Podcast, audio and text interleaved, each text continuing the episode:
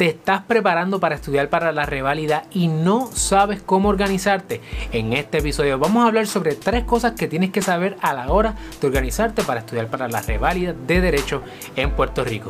Vamos allá. Saludos familia, yo soy el licenciado Alexiomar Rodríguez y en este segmento lo que queremos es ayudarte a ti, estudiante de Derecho aspirante a la práctica de la abogacía, que puedas tener éxito comenzando en este episodio con la reválida. Si es la primera vez que nos conocemos y estás en YouTube, te invito a que le des like a este video, te suscribas a este canal y le des a la campana para que no te pierdas ni un solo episodio. Y si estás escuchándonos en formato podcast, asegúrate de seguirnos y dejarnos un review en Apple Podcast que lo vamos a leer en los próximos episodios. Hoy me acompaña la licenciada Andrea Paola Collazo Borralí, a quien también tengo el honor de llamar mi esposa. Ella le encanta este tema, así que Andrea, preséntate y por qué estás aquí hoy. Hola a todos, como él dijo, mi nombre es Andrea, también soy abogada licenciada y yo creo que el tema de la revalida es sumamente importante para todos los estudiantes y yo creo que para mí también es importante porque me acuerdo de ese proceso todavía y lo místico que era y creo que es importante que nosotros, ya habiendo pasado por esa oportunidad, le demos a estos estudiantes todo lo que nosotros tenemos, estas herramientas para que ellos también puedan conquistar este próximo obstáculo en la carrera de convertirse en un abogado licenciado. Y por eso precisamente que vamos a compartir contigo tres cosas que tienes que saber a la hora de organizarte para la reválida. El primer punto es organizar tu semana. ¿Y cómo nosotros organizamos la semana? Pues la semana la dividíamos en los siete días, obviamente. El séptimo día siendo sábado, el día que nosotros no estudiábamos para la revalida, teníamos ese periodo de 24 horas para descansar. Y los otros seis días, lo que hacíamos era que estudiábamos cinco días full time 8 horas y el sexto día de 4 a 6 horas. Así que más o menos un tipo part-time.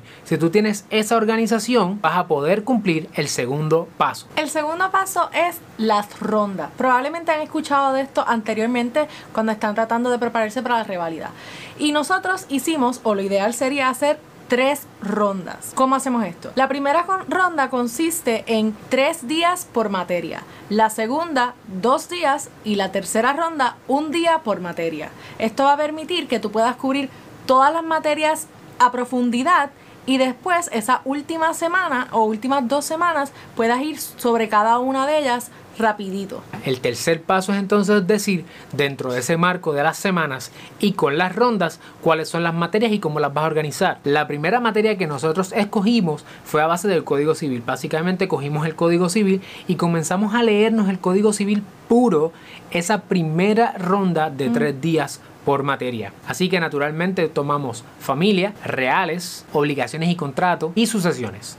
Ahora terminamos el Código Civil, so vamos a lo próximo que sería el derecho hipotecario. Una vez terminamos con la ley hipotecaria, pasamos entonces a los cánones de ética profesional. Una vez terminamos con ética, fuimos a constitucional, administrativo, daños y perjuicios, derecho penal, procedimiento criminal, evidencia y procedimiento civil. Al organizar esas 13 materias, utilizando el método que dijimos de las tres rondas, van a tener un total de 13 semanas para estudiar para la reválida. Por lo tanto, con esas 13 semanas vas a tener tiempo suficiente para poder prepararte para la reválida. Básicamente son 3 meses a tiempo completo. Así que estas 8 horas, como mencionamos, 5 días y el sexto día estás consumiendo a tiempo parcial, maybe entre 4 a 6 horas y puedes estar también consumiendo contenido pasivo como lo sería este video podcast. Y no olvides descansar ese séptimo día porque después de todo si no descansas, no vas a estar en condición física, mental o emocional para atender este evento tan importante. Esto es todo por hoy, así que no olvides suscribirte a nuestro canal. Si tienes más preguntas, dejarla en la sección de los comentarios